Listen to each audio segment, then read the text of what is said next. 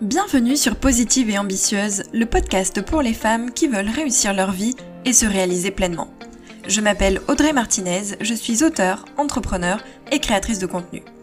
Dans ce podcast, je vais vous apporter des conseils, des astuces, des pistes de réflexion pour vous aider à vous poser les bonnes questions et pour vous aider à aller au bout de vos objectifs de vie.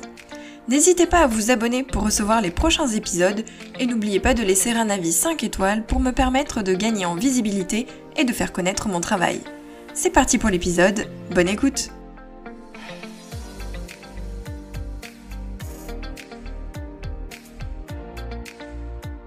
Bonjour à tous, je suis très contente de vous retrouver pour ce nouvel épisode.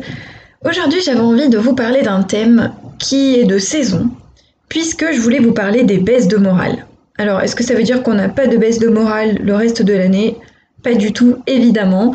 On peut avoir des baisses de morale en été, en hiver, en automne ou au printemps, c'est pas le sujet.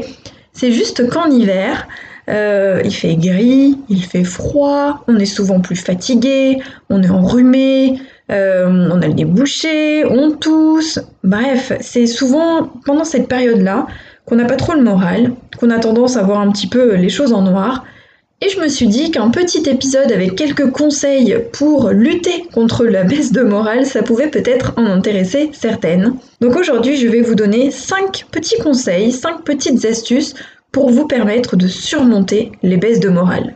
Premier conseil, c'est de s'aérer et de sortir. Simplement parce qu'en général, quand on n'a pas le moral, on a une forte tendance à s'enfermer, à rester chez soi, euh, souvent, euh, limite, on a les cheveux attachés, on se maquille pas, on est en pyjama, on a ou en survette, on n'a pas envie de bouger, on n'a pas envie de sortir, on n'a pas envie de voir du monde. Bref, en général, quand on n'a pas le moral, on s'enferme chez soi et euh, on fait la tête, on broie du noir, on attend en général que ça passe. Ça peut prendre une heure, ça peut prendre la journée, ça peut prendre deux jours, ça peut prendre une semaine, ça dépend des cas et ça dépend de la raison. Mais en tout cas, à l'inverse, il faut s'aérer. Au contraire, on s'habille, on s'en fiche si on se maquille pas, si on se coiffe pas, après tout, qu'est-ce qu'on s'en fout euh, du regard des autres? On s'habille, on sort, on va au soleil s'il fait soleil ce jour-là, on va se promener en forêt, on va se promener au bord de mer si on préfère. En bref, on essaye de se changer les idées, on essaye de s'aérer l'esprit, et en général, de sortir, ça fait du bien, même si on sort seul évidemment, mais de s'aérer l'esprit, d'aller se promener, d'essayer de penser à autre chose. Quand on revient chez soi, en général, ça va un petit peu mieux et ça a un petit peu un effet thérapeutique.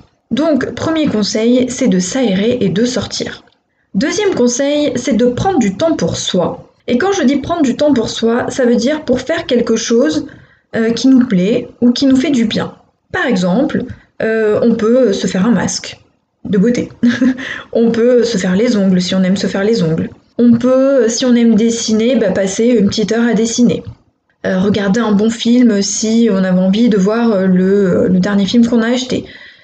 En gros, c'est de profiter de ce moment, en quelque sorte, de baisse de morale pour faire quelque chose qui nous fait du bien et qui va nous aider à nous sentir mieux avec nous-mêmes, au lieu de broyer du noir et d'attendre que ça passe.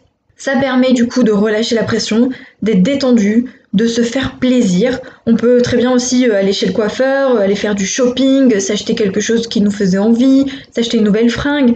En bref, c'est faire un petit quelque chose, même si c'est tout petit, hein. on n'a pas besoin de faire une activité euh, énorme, on n'a pas besoin de dépenser une fortune.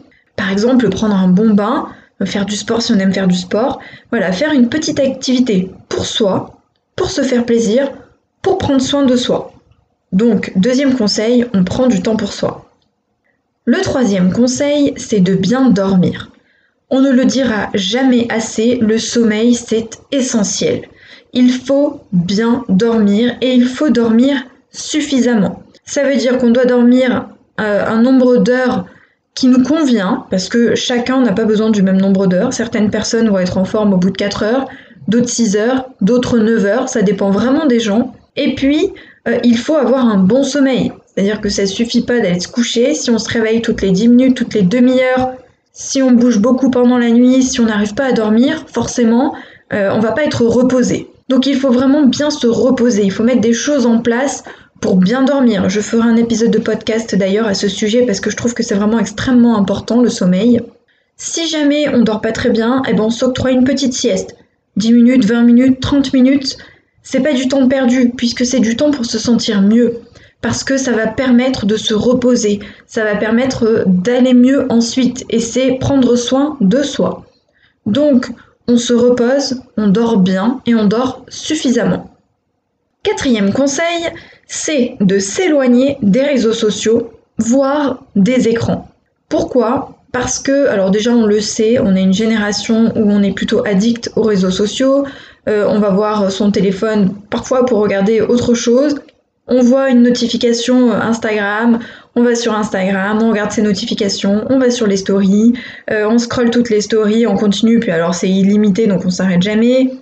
Euh, on va ensuite sur Facebook et puis sur Pinterest et puis ah il y a plein d'épingles. Bref, c'est un cercle vicieux, on ne s'en sort jamais.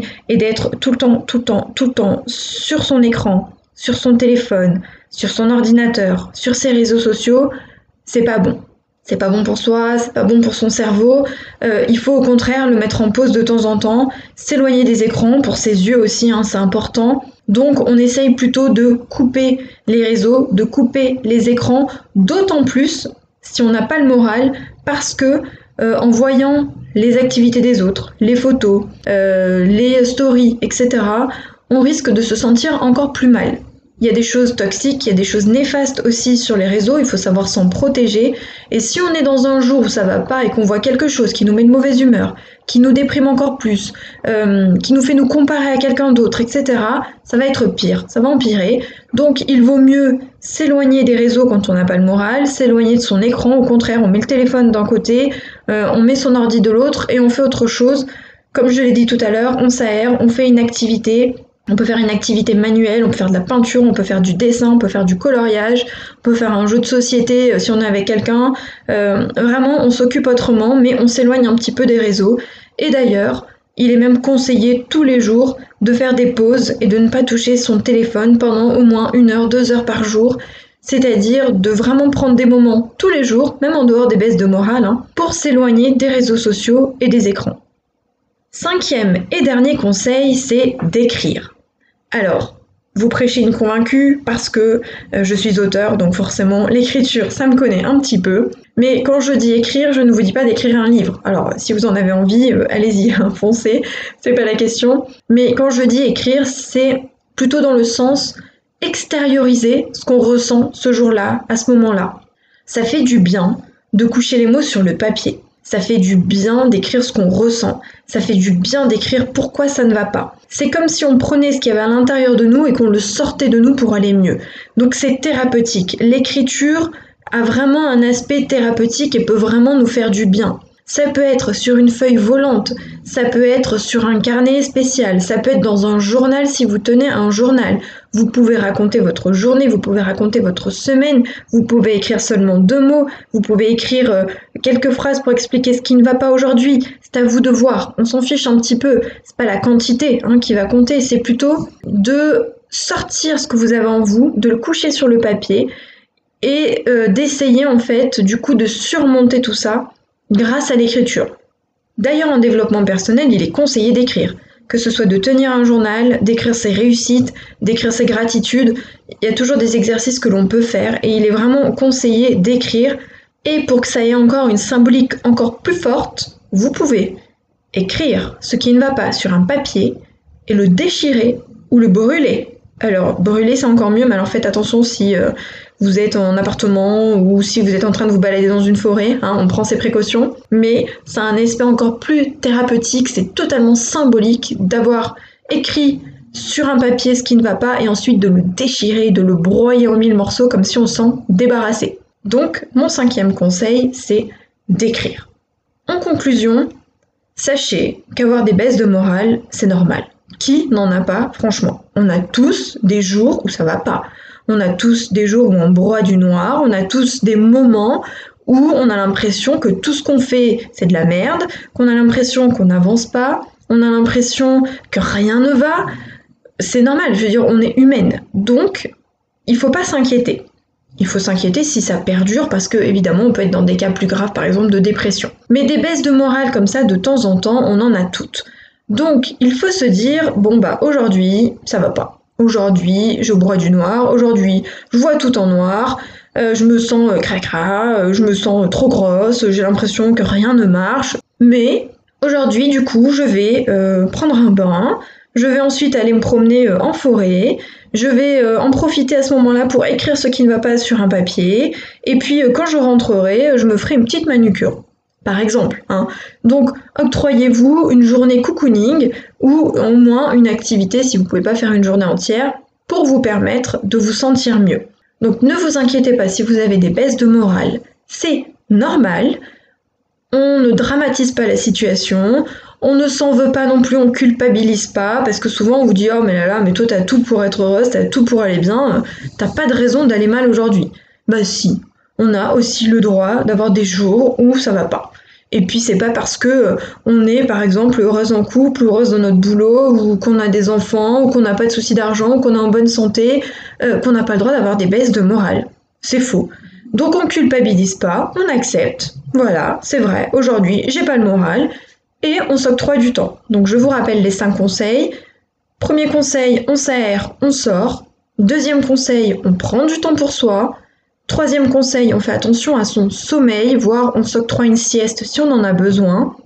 Quatrième conseil, on s'éloigne des réseaux sociaux et des écrans. Et cinquième conseil, on écrit. J'espère que cet épisode vous sera utile. N'hésitez pas à partager euh, dans les commentaires ou sur mes réseaux sociaux euh, vos astuces peut-être pour lutter contre les baisses de morale et pour aller mieux. N'hésitez pas à vous abonner au podcast sur votre plateforme d'écoute préférée et puis on se retrouve mercredi prochain pour un nouvel épisode. A plus